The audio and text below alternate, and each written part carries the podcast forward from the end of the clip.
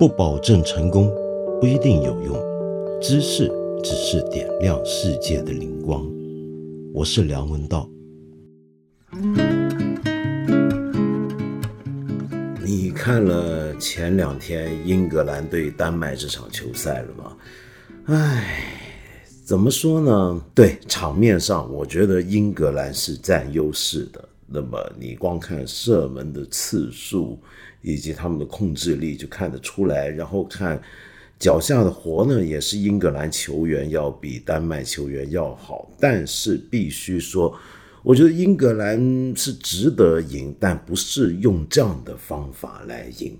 什么方法呢？第一球是个乌龙球，那也就罢了，反正乌龙球是这一届欧洲冠军杯的。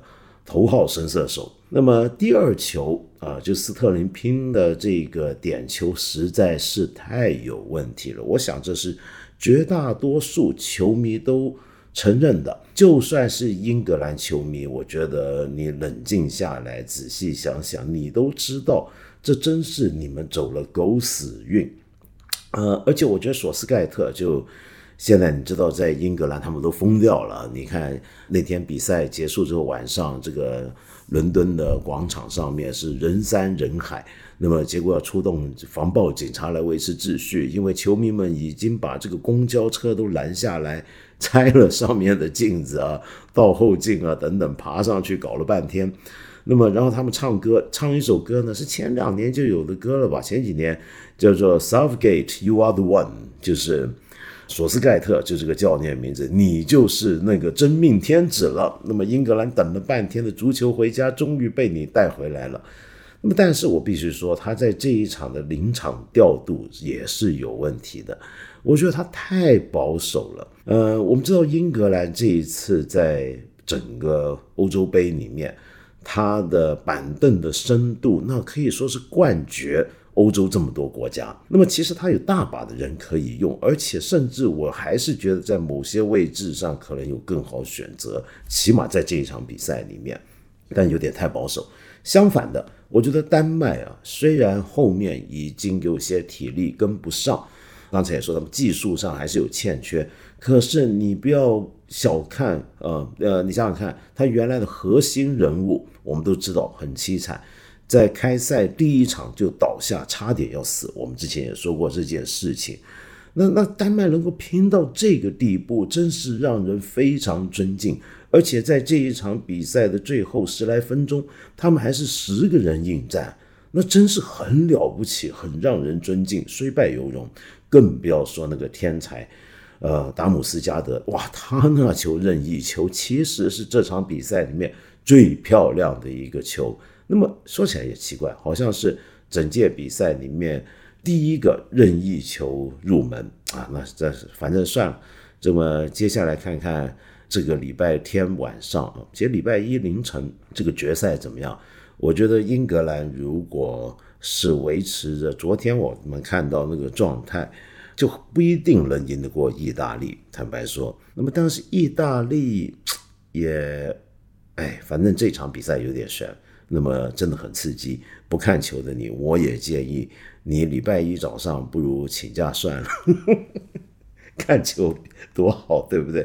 好，今天不是讲球啊，那么今天回过头来讲一件事儿，这两天呢也很多人关心，我看我们节目后面也有很多朋友留言也想聊一聊这事儿，这事儿是什么呢？就七月六号当天，清华、北大还有好多的高校。他们学校的 LGBT 社团的官方公众号忽然都被永久封闭了。为什么腾讯会做这个事情呢？我们不知道。那么说是接到投诉，那么接到谁的投诉呢？会针对全国这么多高校的 LGBT 社团呢？那么大家都猜测可能是有关部门呃做的一个决定。那么，因为我们知道前几年在二零一七年的时候，比如说我们还记得九月，当时天涯上面有一个非常大型的呃同性论坛，叫做一路同行，也是被封掉了。那么这几年呢，相关的消息偶尔也传出，所以大家有这个怀疑。那么至于各地方呢，也开始传出，比如说一些省的教育厅的安全稳定处，我现在才知道，原来教育厅有一个处，有一个部门叫安全稳定处。那么就提到，其实是对这些社团正在排查，那么整顿他们是不是没有经过审批的情况。那么反正官方的说法暂时是这样，那么我们暂时不便置评。那么回过头来讲啊，那么到底我们只现在只能猜测。就为什么会有这件动作？假如真的是政府相关部门出手的话，那是什么理由呢？我们要知道 LGBT 群体啊，那么其实没有一个很科学的统计数字，但是大家都估计人数绝对不少，处在四千万到六千万之间。你看这个距离就知道 这个不是那么科学，当然也很难调查，是不是？四千到六千万什么概念？就我们国家里面你遇到的人，大概每二十个人里面，就起码有一位就是 LGBT 成员，所以这个已经不能说是少数了啊！这个数量相当于是整个法国的人口。那么我常说什么事情呢？我们常常很容易看小了我们的情况，那是因为我们国家人口基数大。你如果把这个数字拿出来跟别的国家比较，那就非常夸张，是人家整个国家的一个人口。呃，那这并不是一个少数的群体，所以他们的权益。他们的呼声，我觉得我们绝对有必要去倾听的。尽管我自己目前，我觉得我还是一个异性恋者的直男啊。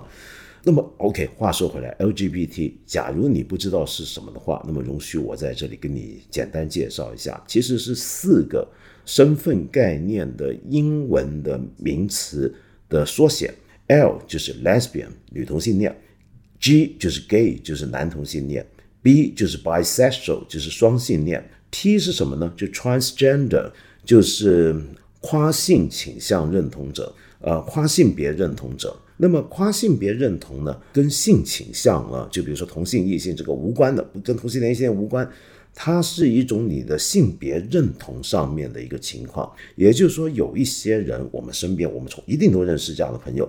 他是没有办法认别他天生下来的这个生理性别，比如说生下来是个女孩子，但是他就觉得自己是个男孩子，也应该是个男孩子。那么这个群体里面有一些人，可能他后来还会直接在生理上让自己变性。那么，但是也有很多就处在这种跨性别状态。还有一种情况是近年流行的一个讲法，就 LGBT 后面还加上一个 Q，就是 queer，酷儿，意思指的就是。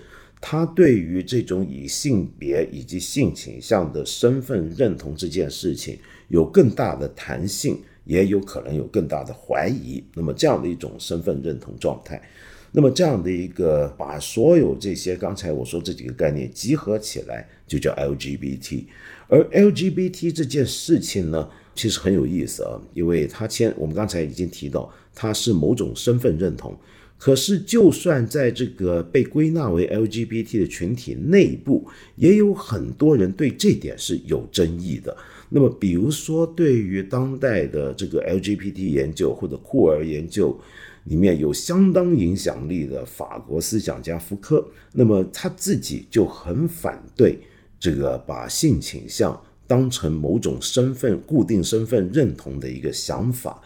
他就一直不是很喜欢这个说法，那为什么呢？这里面就牵涉到很多理论问题，牵涉到就是最传统的，我们说啊，我到底这个是不是身份，这个身份合不合理、合不合法等等。那么这些讨论，我今天不在这里谈了。那么，因为我假设，我先假设听咱这个节目的你啊。应该都不会去质疑，觉得这是个有问题的事情，对不对？就有 LGBT 这个情况，你不会会觉得应该要歧视他们，或者他们有病，或者他们有罪，他们不自然，他们恶心。我先假设我的听众之中大概不会是这个情况。我们今天也先别展开来讨论对于这一点，因为这个说起来啊，哇，那也就是长篇大论，我们可以专门弄个节目来讲这个事儿都行。那么，但是我想集中一点，就是到底那我们中国政府对这件事情有没有看法呢？对于 LGBT 群体有没有一个官方的一个态度呢？那么这里面我们特别拿同性恋这个大家比较熟悉的某种身份来讨论好了。我记得在人民日报二零一八年的时候曾经发过一个评论，那个评论呢。是当时也相当著名的一个评论，在这个群体里面，为什么呢？因为他其实是在评论一本呃给小学生还有中学生用的一个性教育的一个教本，那个教本叫做《珍爱生命小学生性健康教育读本》，然后人民日报这篇评论就认为这个读本三观正。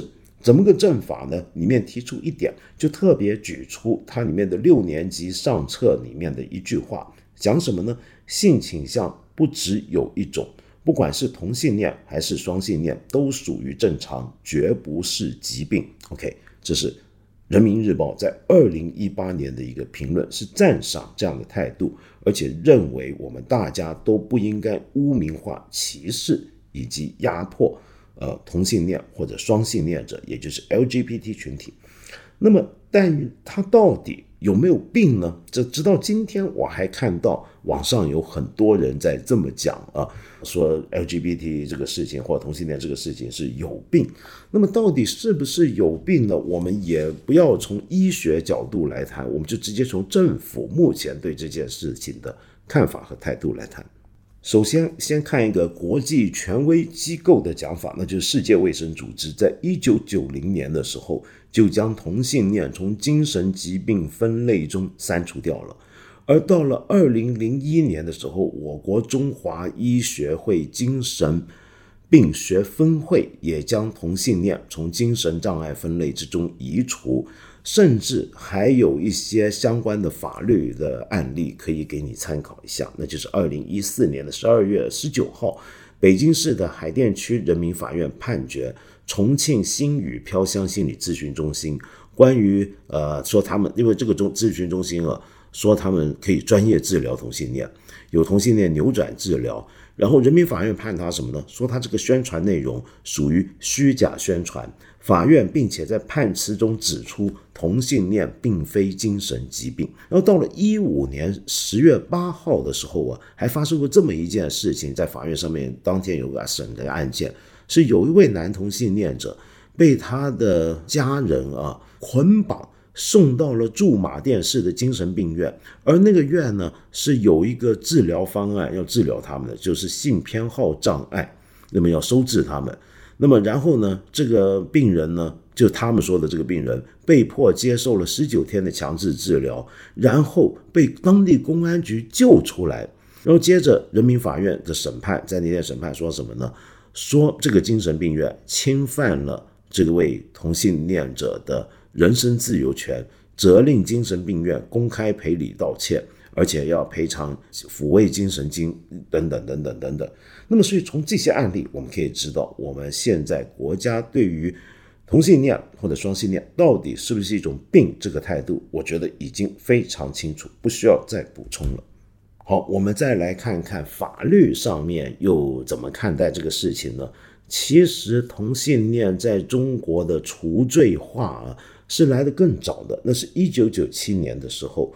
就当时的人民代表大会修订刑法的时候，就废除掉一条罪，叫流氓罪。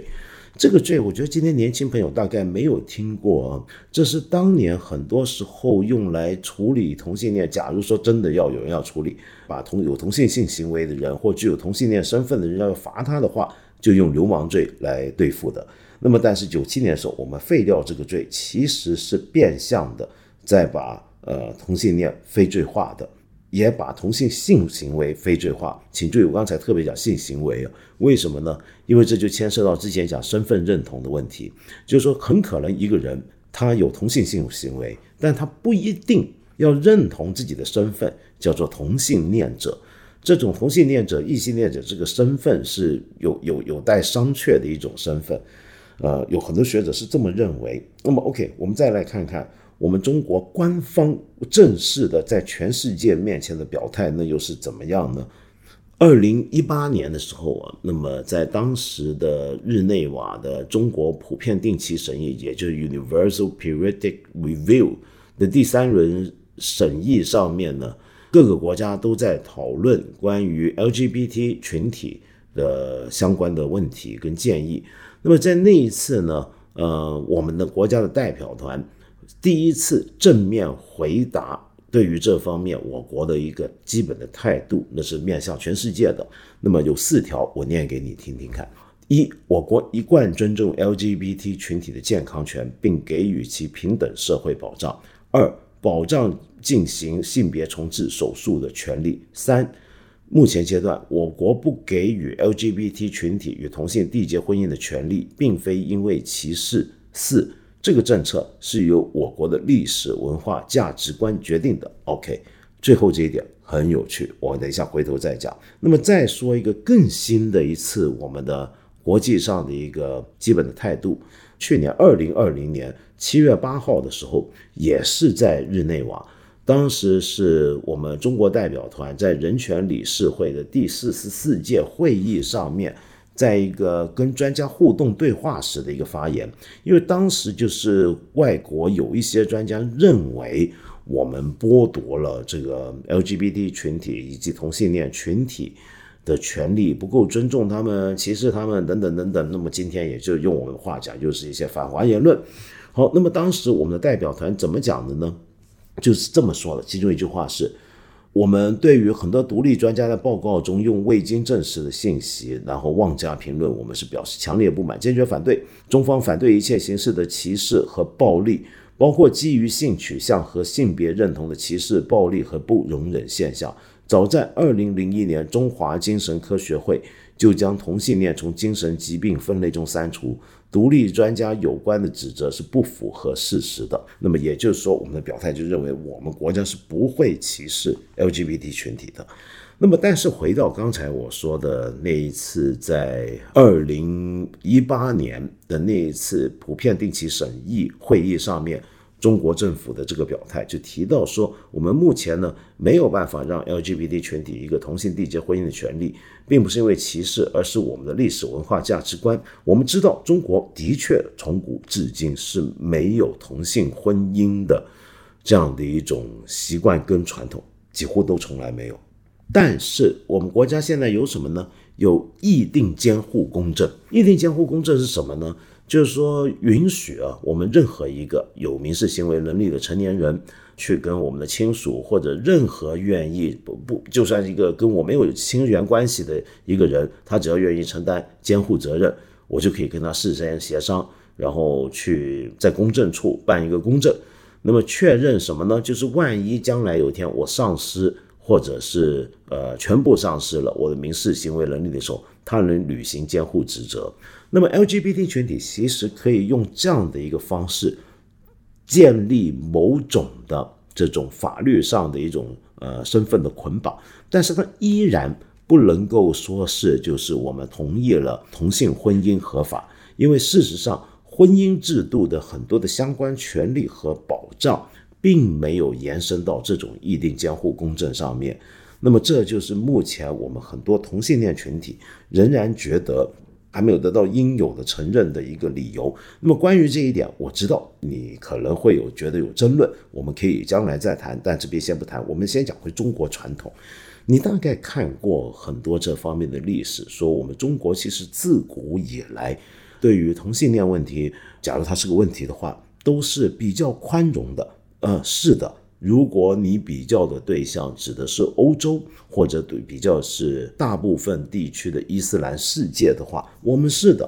首先，我们看看中国的主流宗教儒释道里面，除了儒家会强调家庭的重要性，那么可能会觉得同性恋者婚姻或者性行为不没有办法造成一个有效的生殖，我没法带来有效的这个家庭传承之外，那么但基本上。儒家传统对于同性恋并没有特别强烈的意见跟看法，同样的，佛教跟道教也是没有的。那么不像呃伊斯兰或者基督教、基督信仰这样子，后来形成一个非常强烈的一个看法。那么，所以我们相对欧洲或者其他很多地方，我们中国传统对这件事情相对是宽容的。呃，我们能够找到大量的这类例子，以前的书籍、以前的名人，什么龙阳断袖这些典故，我们随口就能来一堆，对不对？但是我也想提醒啊，我们也并不是从来都很宽容。你比如说，大清律例在乾隆年间就有鸡奸罪。那么到了嘉靖年间呢，就修改成是连两个成年男子他们自愿的肛交都不行，都叫做鸡奸。我们是到越后面，其实反而越保守。到了什么时候最保守呢？是差不多到民国年代。那么一直有一种讲法啊，在民间流传，就认为这恰恰是西化的结果，恰恰是我们接受到了西来的基督信仰的结果，使得中国人开始歧视同性恋。但是我觉得这个讲法是很有待呃商榷的。我自己倒认为，这这是个历史事实。历史事实指的是中国是从近现代开始才有了歧视同性恋的一个现象。那么过去呢，也不能说歧视，过去就会觉得你呃是个同性恋者，大家会觉得你有点怪，你可能跟别人不一样或怎么样。但那个差异呢，就不是一个正常人跟不正常人的差异，不是一种人的本质的差异。也不是一个私人的品德问题，它也不是个社会问题，它是什么呢？是种品味的问题。就一个人他喜好男色，或者或者一个女孩子喜欢女孩子，这个东西被认为是个品味上的，是个审美上的趣味分别，而不是你的品德就比较高或者品德比较低，而不是说你这个人就比较变态或正常，不是这个样子。我们现在开始有些，后来有些人歧视同性恋者或者双性恋者，觉得他们不自然呢，觉得他们不是正常人呢，然后觉得这是一种道德败坏啊。这个想法是非常近现代，十九世纪末二十世纪初才逐渐普及开来的。那么这个东西，你说是不是受到西化影响呢？它可能是，是不是受到基督教传统影响呢？我倒觉得影响力没那么大。为什么说它是受到西化影响？很简单。因为中国过去并没有一个同性恋的概念，就我们知道有些人有同性喜好，有同性性行为的偏好，有更多人呢，尤其在明朝的，我们看那些言情小说，到清朝的时候，你去看戏曲言情小说，你看得出来的，他们很多人其实是男女之间他们都可以的，那么只是他有时候又喜欢。跟个漂亮男孩子在一起，如此而已。我记得我看了哪一部我们古典色情小说，我没记错，好像《肉蒲团》吧，里面有个有个情节让我印象非常深。嗯，就是这个男主角这个书生啊，一向呢有个书童，那个书童呢陪他玩然后呢书生啊，这个书生主角遇到个漂亮姑娘，哎呀，觉得这个姑娘更好，以后就跟这个姑娘好，然后就不太理他这个书童了。但是后来呢，他又遇到了一个更好的姑娘，然后觉得那个更好的姑娘更好玩，然后又好在一起。然后他原来那个姑娘呢，他也觉得还行，不错，就把她让给了他这个书童，说：“你看，你别说公子呢，就以后不理你了。我现在呢没空陪你玩了，我把这个漂亮的之前那个小姑娘给你，你你教的怎么样？”然后结果发现他们也两情相悦，很欢喜。那这个书童呢也很感激公子，哎呀，公子您对我真是。情深意重啊！明朝的小说，他这什么情况？你想想看。那所以他并没有个很强烈的说：“哦，我是同性恋者，我是双性恋者。”他不拿这个当一个身份认同的一个概念。所以这个概念在中国过去是不存在的。我们开始有这个概念，开始有这个身份认同，其实真的是受到西方影响才形成。于是传过来，也就是一整套西方当时流行的。对于同性恋或者同性性行为以及双性性行为的看法，也就是歧视。所以说，我们现在的那种歧视，就假如还有歧视，还有很多人有这个习俗啊，你要注意，这恰恰你不能说这是因为中国传统我们的价值观，不是的，这个是你后来被西化了的一个结果。我们甚至啊，还可以争论，我刚才说。呃，我们自古以来并没有一个同性结婚的一个传统，也不承认这种婚姻。呃，通常是认为婚姻始终是异性的，因为婚姻不是基于爱情，婚姻是为了家族的问题。那么家族问题最重要是继承问题，只要你娶了太太，你嫁了老公，你生了孩子，特尤其是男孩子，你的基本的这个婚姻责任就可以说是完成了。那么剩下的，在很多朝代，有些时候你想怎么玩，那就是你的事儿。可是尽管如此啊，在我们中国东南地区啊，也还是有一些民间的一些传统，就是闽南跟广东有些契兄弟，就是干兄弟的传统。这种传统你也可以认为是某种民事结合，在我们广东的话就叫不是现在有人骂人就骂人是开呆吗？其实就是拿这个身份来骂人了，意思就是说有些人是干兄弟、契兄弟，什么呢？就是说他们是民间是认的这件事儿，就是说你们两个老在一起住一块，那是因为你们是契兄弟。然后这个契兄弟有一个人，万一他有财产问题，他死了或怎么样，我们都会民间都会觉得，那那个契你的那个契兄弟就有权利、有责任来帮你料理你的后事儿等等等等。所以这可以说是种呃法律之外民间认许的某种的同性结合，它又不能叫婚姻或者叫民事结合这样的一种情况。好，所以说完是什么呢？就是说，如果今天。这些公众号被删除，那么背后的理由恐怕不是因为今天我们都知道要重新要讲中国文化传统了复兴中国价值，然后就觉得这个东西不符合中国价值，我觉得也说不通。那么会不会是另一个问题？比如说目前一些公众号被删除，或者一些组织被审查，涉特别涉及到我们说涉及到安全稳定问题的话，那是不是政治问题呢？我们可以很合理的这么来怀疑。但是啊，由于这些公众号，坦白说，我平常没有关注。我现在回头看他们最后的一些记录啊，我看不出有过什么政治讨论。呃，因为一般以我所知，大学里面、高校里面这些社团，他们其实是用来干嘛的呢？他们就是用来，呃，首先是互相支持。因为我们知道，尽管今天我们政府在这件事情的态度上是非罪化、非刑事化。非精神疾病化，然后而且还公开保证我们不歧视、不压迫。但是，就像哎，中国最后一个公共知识分子胡锡进先生所说的，那么这些人感受到的压迫和歧视是来自他们的小环境，比如说他们的父母啊、他们的同学啊、他们的朋友、他们身边的人。那么，就是因为有这样的情况，你可以想象，这四千到六千万的人，虽然他人数绝对不少。但是还处在某种出柜与半出柜状态，或者他出柜了，他会不会觉得有很多的不舒服，周边的目光等等？那么在学校里面，那么学生在大家在一起，他们想互相支持，那么互相鼓励，那么还有互相解决，以过来人的身份。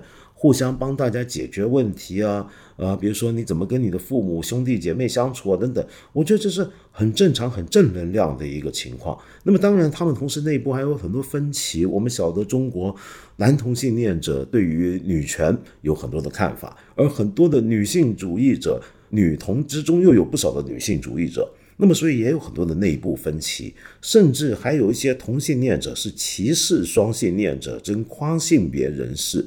那么觉得他们也有点不对劲，那还有很多内部问题。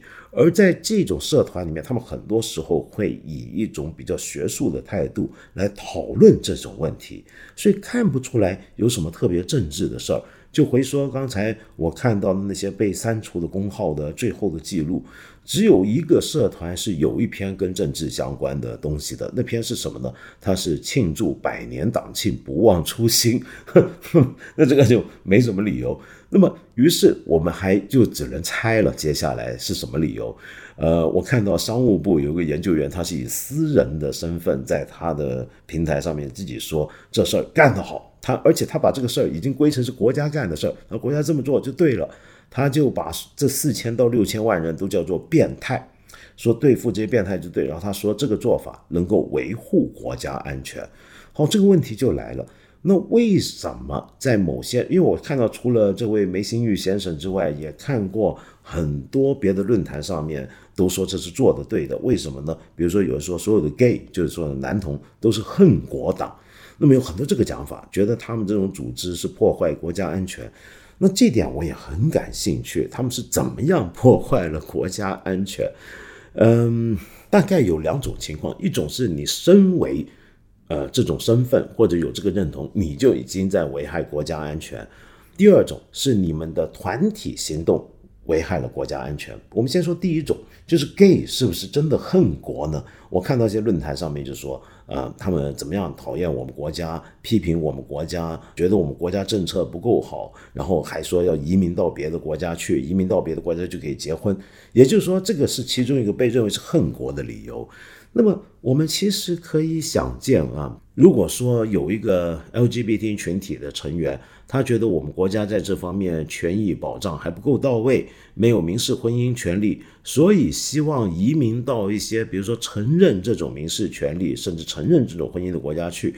那这个能不能够叫恨国呢？啊，我觉得恐怕不能吧，是不是？首先，我们讲。身为 LGBT 群体成员，肯本身肯定不能说是危害国家安全的，因为，呃，我们国家都说这不是个罪恶。那你干一个合法的事情，那怎么会违反国家安全呢？不会的。那么是不是说你心里你们这帮人就是都讨厌国家？其实这里面也有很多叫粉红 gay，你知道吗？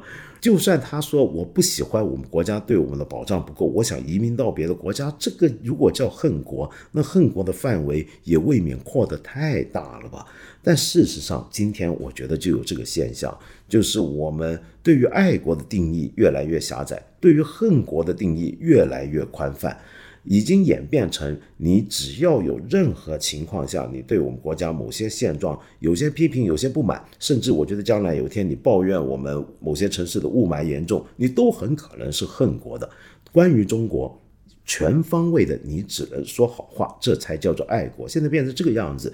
乃至于我记得我以前有一些言论呢，呃，十几年前的时候，人家会说我那是爱国言论，在某些地方呢，比如说在港台，还有人认为我是爱国爱的太过浓了，那么觉得我在讨好政府。那么同样一番话，今天被人拿出来说那是恨国言论，就我们这个范围最近几年这个变动比较大啊。好，那么再来说吧，那是不是他们的组织本身有组织起来之后？就会有动摇国家安全的这种情况跟可能呢。那么有很多言论呢，网上言论说，的确是的。为什么呢？首先就说他们都拿了美国的资金。那么我看到很多这种指责，但是我还没有看到过任何一个具体案例去说明、去证明怎么样拿到这个钱。今天很多人如果对中国有批评，或者对其他国家有赞赏，也你也可以看到很多人说他是拿钱。但大部分这个就是个说法，我很少看到有真凭实据拿出来的。那么对于这个 LGBT 社群，我觉得尤其是这样，像高校里面这些群体说他们拿美国钱，我没见过这种证据。如果有的话，我相信有关部门早就已经调查出来了，是不是？那么当然也有人说，有一些研究机构，比如说像北师大的儿童性教育的计划，就得到了美国福特基金会的支持。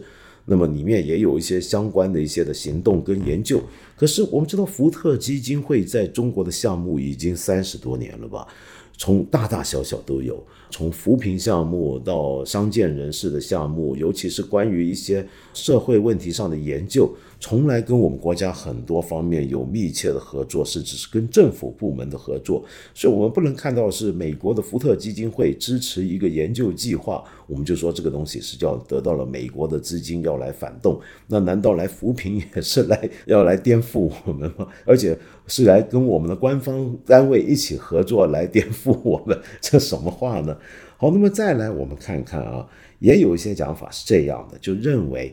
美国政府的的确确把 LGBT 当成了一个外交策略，有没有道理？哎，这点必须承认是真的。首先，我们知道在拜登总统上台之后啊，美国开始整个国家的政策在 LGBT 这个问题上很有趣，过去没有出现过的，把它提到了一个国家以甚至是外交的层面上面来讨论。这个东西谈到外交层面，你觉得是不是很有趣呢？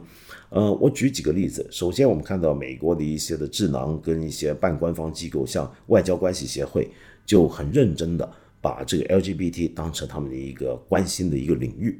还有一些在美国的政策界跟国全球的国际关系研究学界都很有影响力的刊物，比如说外交杂志，都有专门的专题在做 LGBT 的研究。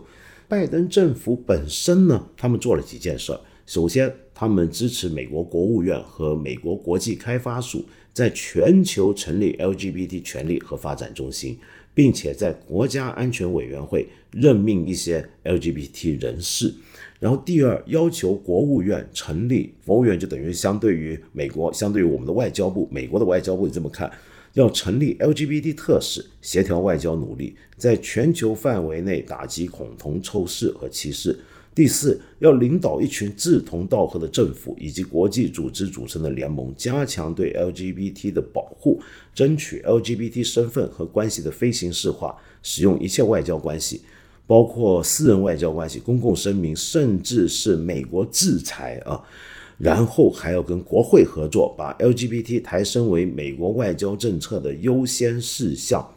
然后再来，还要求司法、国土安全部门呢修改公共规则移民法，对因为 LGBT 问题、LGBT 问题被迫害的人进行庇护。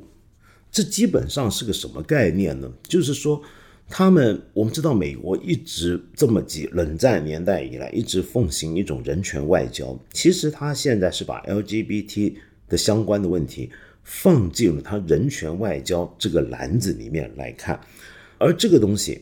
美国的人权外交啊，啊，我们说他在用他们的人权标准来压迫大家、压迫全世界等等等等。那么，但是呢，这确确实实是他的一个软实力的一个扩充，也就是说，他把这个东西当成他的外交上的一个牌，这个牌的力背后的力量就是他的这方面人权专尊重的软实力。然后，我们很多对于同性恋群体、LGBT 群体。有保留、有怀疑、有攻击的人呢，还有对这件事情看法也有很强烈看法，就马上指出这些问题。刚刚我说的这个情况，然后发现美国大驻华大使馆、领事馆在过去几年确确实实。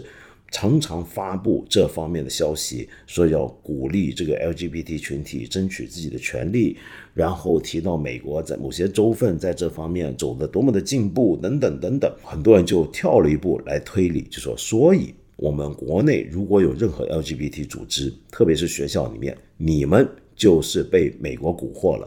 他们基本上那个推理是这样：由于美国在提倡，美国驻华使馆机构也在。呃，提倡这个通常不叫提倡，叫鼓吹啊。然后，所以你们呢就立刻响应了，可见你们是受到美国策应。这种推理啊，其实当然有严重的缺陷，是不是？假如今天美国的领事馆、跟大使馆以及美国的政府把环境问题拿出来大声宣扬，我们知道美国现在不是也有。是他的这个环境问题的专门大使吗，专任大使吗，专任的代表，那么也把它提到一个国际外交层面来讨论。然后他们的各个领事馆也常常讲环境问题。那是否我们国家的环保组织，你们如果在做任何工作，你们就是受到了美国的策动呢？我觉得这个讲法因此不是那么合理。你如果要证明我们的这些高校的这些团体是受到美国煽动，你恐怕也需要更实质的证据。就如你，如果你指出他们拿了美国钱，你也要有实质的证据，否则这种讲法就只是一种猜度而已，而不是一个实质效果的一个指控。那么再来啊，我们还要说一点，就是。假如这件事情本身是对的，就比如说环境问题，今天我们全球都觉得这是个大事儿，我们国家尤其要在国际舞台上把这个事情的重任扛到自己的肩膀上面，特别是在之前美国特朗普政府时期，非常不顾国际责任的退出了巴黎议定、巴黎协议，然后做了很多开倒车的事儿，当时大家就指望中国是全球环境问题的。方面治理的一个领军，那么现在美国要回来干这事儿，然后美国也要开始开动火车的马力往前冲了。那是否这时候由于美国在鼓吹了，我们就要对着干？所以我们就说，哎，这个事儿不对了。我们觉得全球没有暖化，全球环境没问题，我们是这样子吗？就凡是敌人，假设美国是敌人啊，凡是敌人支持的、敌人赞成的，我们就反对。有这种道理吗？同样的，LGBT，既然我们自己政府都认为是不应该歧视，他们的权利要得到保障的话，那这个是全球今天很多国家的一个共识。正如环境问题等等，就就正如美国也会说，他们种族歧视问题，他们觉得是很重要的，男女的性别平等问题是很重要。难道他们主张这些东西很重要，我们就全部都要唱对台戏，说他们都不重要，我们不许搞？大家不准谈环境问题，不准谈性别平权问题，不准谈种族歧视问题。种族歧视很好，是这个样子吗？你当然也不能，是不是？好，那么我们在甚至我还要指出，反过来讲啊，美国想把 LGBT 这件事情当成它的一个文化软实力来呃进入外交领域，其实它的难度是非常大的。没错，我们知道美国政府在法律上面以及它州政府的层面上面，呃，的确有很多啊在这方面比较先进的做法。可是，美国作为一个基督教势力非常大、清教徒倾向非常重的一个国家，它国内的保守力量是非常庞大。其实，在我们国家有很多自以为很爱国的公号或者一些言论，常常讲。LGBT 如何不自然，如何有病，然后举出了一些案例，然后也其实他们也是在参考美国的一些机构讲的，一些那些机构就讲说为什么这是个精神疾病，而这个精神疾病为什么可以医？这些爱国人士啊，大概都没有去调查清楚你的这个讲法来源是什么。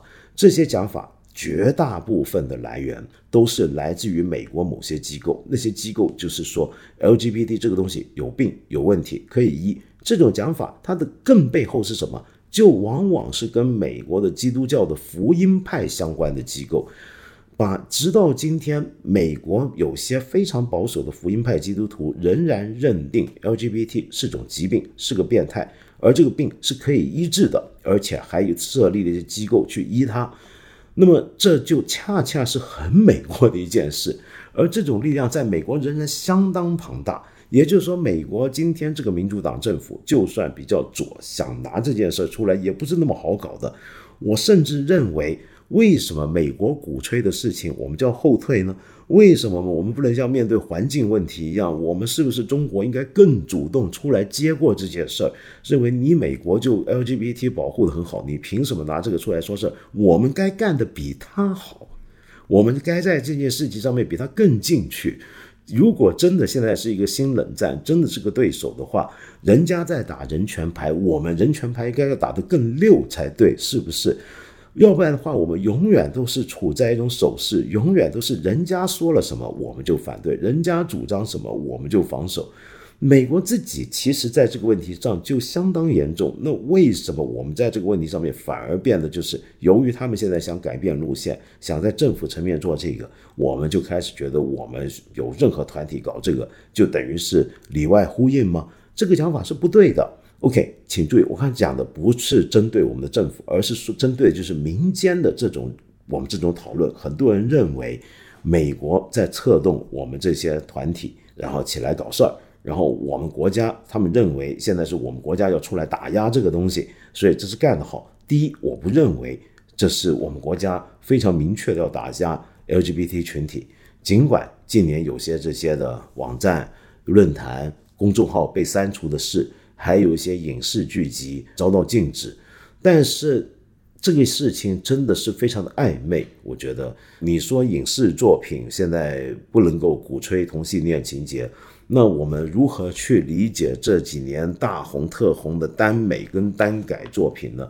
你比如说像一些很红的影视剧跟小说，《陈情令》《三河令》《镇魂》等等，所以它绝对不是那么简单就可以去判断。哎，讲完这么严肃的事儿啊，那我要歇一下，回应一下一些朋友给我的话。有一位朋友叫 FFZ，那么你说道长道长。我昨晚梦见您和家辉哥打架了，也不知道是什么原因打，总之是在一个办公室的场景。一开始是吵架，甚至用粤语互骂脏话，哈哈。后来就拳脚相加了，公司同事赶紧来劝架，然后你们很快就又和好了，哈哈哈。不好意思，有点奇怪的梦。这个梦不奇怪，我们两个从来都被认为是好基友嘛，对不对？呃，咱们基友这个床尾床头打架床尾和嘛，这有什么奇怪的呢？哦，然后有一个朋友给我一个比较这个问题比较麻烦，这个朋友叫戴帽子的猫，你说呢？就是有一天无意间看到有人访问我的空间，因为现在都用微信，空间没动态了，就会很好奇，点进去就有这个是谁访问我？这个人的空间里面只有两个相册，一个是大家都见得到，一个是设了密码。大家可以见到相册里面有两张我的自拍照，这个就是戴帽子猫你的自拍照。可是下面配了一些很恶心、很侮辱、很粗暴的话，我看到时候害怕极了，简直不敢相信。经过我和另一个发小一系列推断，百分百确定这个人是我们另外一个异性发小 L。然后呢，经过我们的破解，也打开了那个设置了密码的相册。这个密码就是你说这个密码就是我发小 D 的一个空间相册密码。发小 D 的空间密码之前呢是这个 L 知道的，好复杂啊。然后发现里面有很多我们认识的女生的自拍照，而且是从好几年前开始上传。我们没有办法去揣测他用什么样的心情收集这些女生照片。当时只觉得毛骨悚然。后来我和朋友 D 约他到了人很多的公开场合面谈，也没事先跟他讲要谈这个，他开始不承认，后来就道歉了，全程没有说什么。然后他保证注销，然后删除里面所有女生的照片。那么如果我们发现呢，我们就说就会告诉所有女生这件事儿。那么现在我们也不知道这个处理是不是正确，可能现在很多相册中的女生都不知道，我也实在不知道怎么去跟大家解释。毕竟这件事情可大可小，如果我们去传播这件事情，就会让这个人可能一辈子抬不起头了。因为这是个小城市，我们也很害怕他会不会报复我们。现在我们年龄还没办法到一个成熟的阶段来判断解决这个事情。但是想起来就很害怕，那么所以想问问我怎么办？因为你经过这件事情之后呢，对一切动态分享都害怕极了，也对异性朋友怀有警惕。难道异性之间真的没有朋友关系这一种选项吗？面对这个情绪，我不知道该怎么办。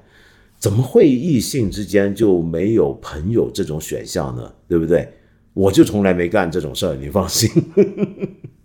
我没收藏过什么女孩子照片，然后一堆一堆系统收藏，然后下面还要写些出言秽语啊等等的。，OK，说回你这事儿啊，我是这么看啊，就我觉得，如果他的一个可公开的空间里面有一个相册，这个相册拿了你的自拍照，然后配了一些很恶心、很侮辱、很粗暴的话，我觉得你绝对有理由生气。你绝对有理由跟他聊，因为他是你的发小，你认识他，对不对？你可以问他为什么你会拿了我的自拍照下面干这些事儿呢？绝对有道理。但是你们是不是应该去破解他的一个私密的相册这件事情？我本身有保留，因为那个东西是他的一个隐私，你是没有理由去破解。而它里面如果储存了很多女生的自拍照。而那些女生自拍照，她没有经过什么处理，没有像对你一样加一些很侮辱、很恶心的话，那我们只能说这是她的嗜好。而那些照片是不是他偷拍的话，你可能会觉得有问题，因为你在什么情况下拍，他也不是偷拍哦，他是拿了你们的自拍照，那些自拍照是大家都自己上传的，所以他等于这个。我想再次提醒，我们上回讲到，就我们今天什么都分享了。其实你无意间分享了很多你很私密的东西，你如果一私分享出去，你上传，其实它就是进入公共空间了。可能我们都觉得我的微博、我的微信朋友圈那个东西是属于我的，是我私密的，其实它不是，它已经是属于公共空间。所以今天我们对于公司之间这个界限其实是很敏感的，也很暧昧的。那个空间你很难说是公还是私，你可能会觉得它是属于私的，因为是你的朋友圈，是你的空间，是你的账号。但是你发布出去，他又却又进入了公共领域。如果他拿那个下来，他自己收藏，你可能只是觉得这个人，哎呀，不想跟他交朋友，觉得他怪，但你没办法指责他的。说实话，那么就算。他加了什么出言秽语上去？假如他是蜂蜜在自己的一个私密的相册里面，我们也没办法指责他的，因为那是他的私密相册，他的隐私，他心里面可能有些很不好的东西，觉得要透过你们的相片来呃发泄，然后收藏起来，但是他没有公开对你或者其他人做出别的行动。目前在这件事情上面，我觉得他起码没有任何伤害到。其他女孩子心动，但他伤害到你，为什么？因为他的空间里面有一个公开的相册，而那个公开的相册是拿了你的自拍照，里面配上一些带有侮辱性质的话，这个是我目前所见到这个人所形成的唯一伤害。那因此，我觉得其实你是不应该现在跟别的女生到处去说这个事儿，因为这始终是她的事儿，而且还是她的隐私啊！你要注意啊，那个是她的一个隐私相册。我认为你可以说这个人，你以后对他有点担心，有点害怕，你跟他保持距离。如果你的朋友、你的女其他女性朋友跟他相处往来更多了，你或许跟人家很熟啊，我们咬耳朵，我告诉你，这人你得小心点，什么也可以。但是我不认为你应该对他做一个什么很公开的抨击或者指责，这就有点问题了。我不知道这么讲你能不能接受。好，然后呢，有一位朋友提了一个很有趣的一个话题，就是有个朋友叫 Cia，你说呢？你现在是一个在校的法语学生，想做一些当代作家的翻译，那么怎么样才能获得他们的翻译权呢？然后你们就想翻译，比如说像余秀华老师，还有余华老师。刚上回我们开始跟他聊过他的作品《文成》，想翻译他部分的东西。你想得到他们的许可，好像很难的，该怎么办呢？你也在微博留言过，没有得到回复，等等等等。那么你居然跑过来问我啊？我觉得这件事情是这样，我看你的翻译是怎么翻译。假如你是校内的功课一个实习。然后我觉得你要翻译，比如说你要参加一个法国中国文化研究协会组织征稿活动，翻译一段中国文学作品。那么这种情况呢，你的翻译只要不是拿去出版牟利的话，我自己试翻，我觉得不是一个问题。当然，你最好找到一些相关的版权专家。但假如你涉及到出版、涉及到牟利的情况，就不一样了。然后再来呢，就是你其实可以，你现在这么认真。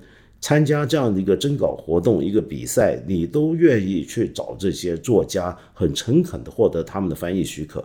我觉得他们不会为难你的。余秀华也好，余华也好，我都认识。我觉得他们这方面没有这种问题的。你其实可以找到他们，怎么找到他们？那就是找到他们的作品的出版社，然后直接联系这些出版社的编辑，然后去透过作品的呃，因为你这个还要得到出版社的许可，你要获得出版社。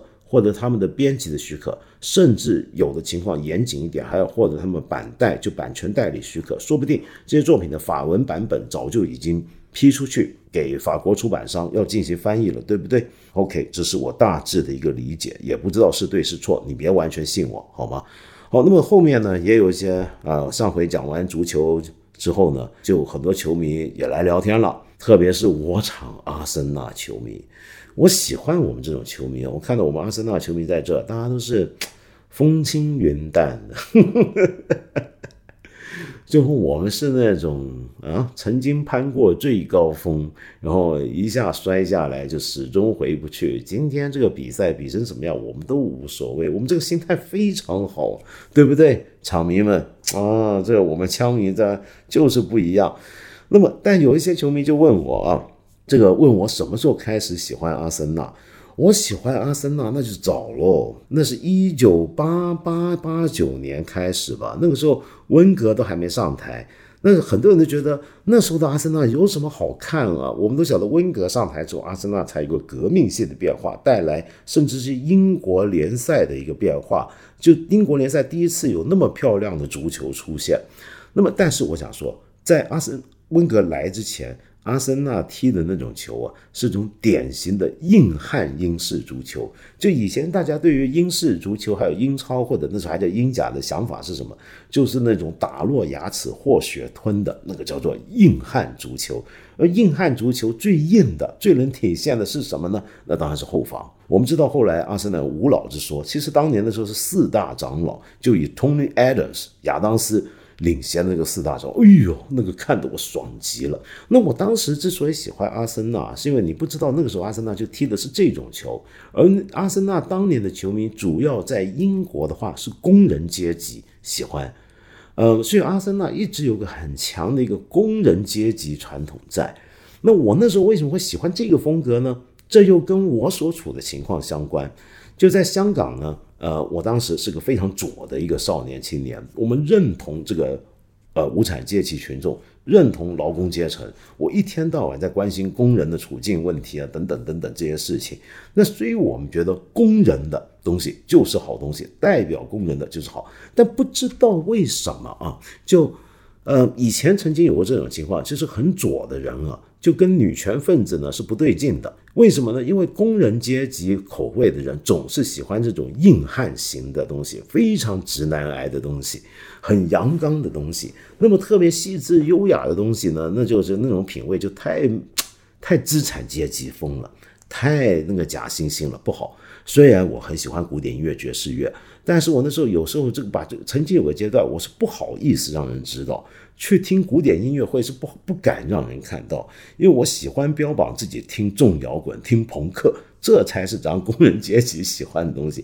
我后来回想这个事儿啊，估计也受到了当年的英国的风潮的影响。在那个时候的香港，你想想看，就是这个样子。英国是怎么回事？我们今天中国很多人什么向往英式贵族啊，然后要呃踢打马球啊，这个很贵族啊，然后送孩子去英国那些公学，也就他们私立学校上学，最好还去伊顿公学，然后学那种说话的腔调，觉得那个东西才叫绅士淑女，那个才有英式贵族范、绅士淑女范。但是其实啊。你要知道，在真正的英国的这种阶层里面，他其实很多年轻人是反叛这种风格的。很多所谓的伊顿男孩啊，他恰恰出来社会上说话是喜欢说一种很 cockney 的伦敦腔的一种被认为是比较低下阶层劳工阶层的腔调。他喜欢的服装，喜欢的音乐。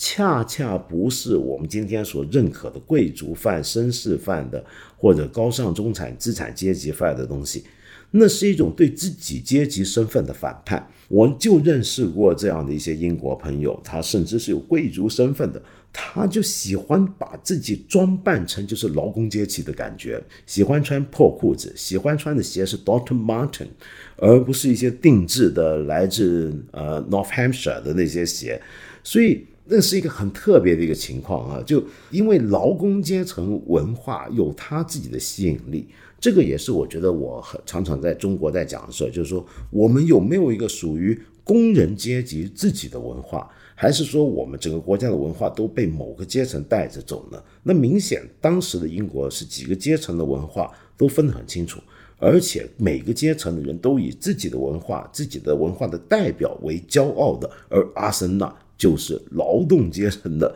伦敦里面的劳动阶层的文化代表啊，那么当然现在早就不是了，现在也是富贵足球了，俱往矣啊。好，哎，讲了今天又好长，最后给你听点音乐怎么样？那么我今天很想给你听一首曲子，但这个曲子我有唱片，我很喜欢。现在唱片当然没办法不在身上，这首曲子呢叫做《魂牵梦沉沉夜来无照》，其实呢。它是一个戏曲里面的其中一部，叫《魂牵》那部，里面有一段唱词儿是以“梦沉沉，夜来无照”开始的。为什么想放这首曲子呢？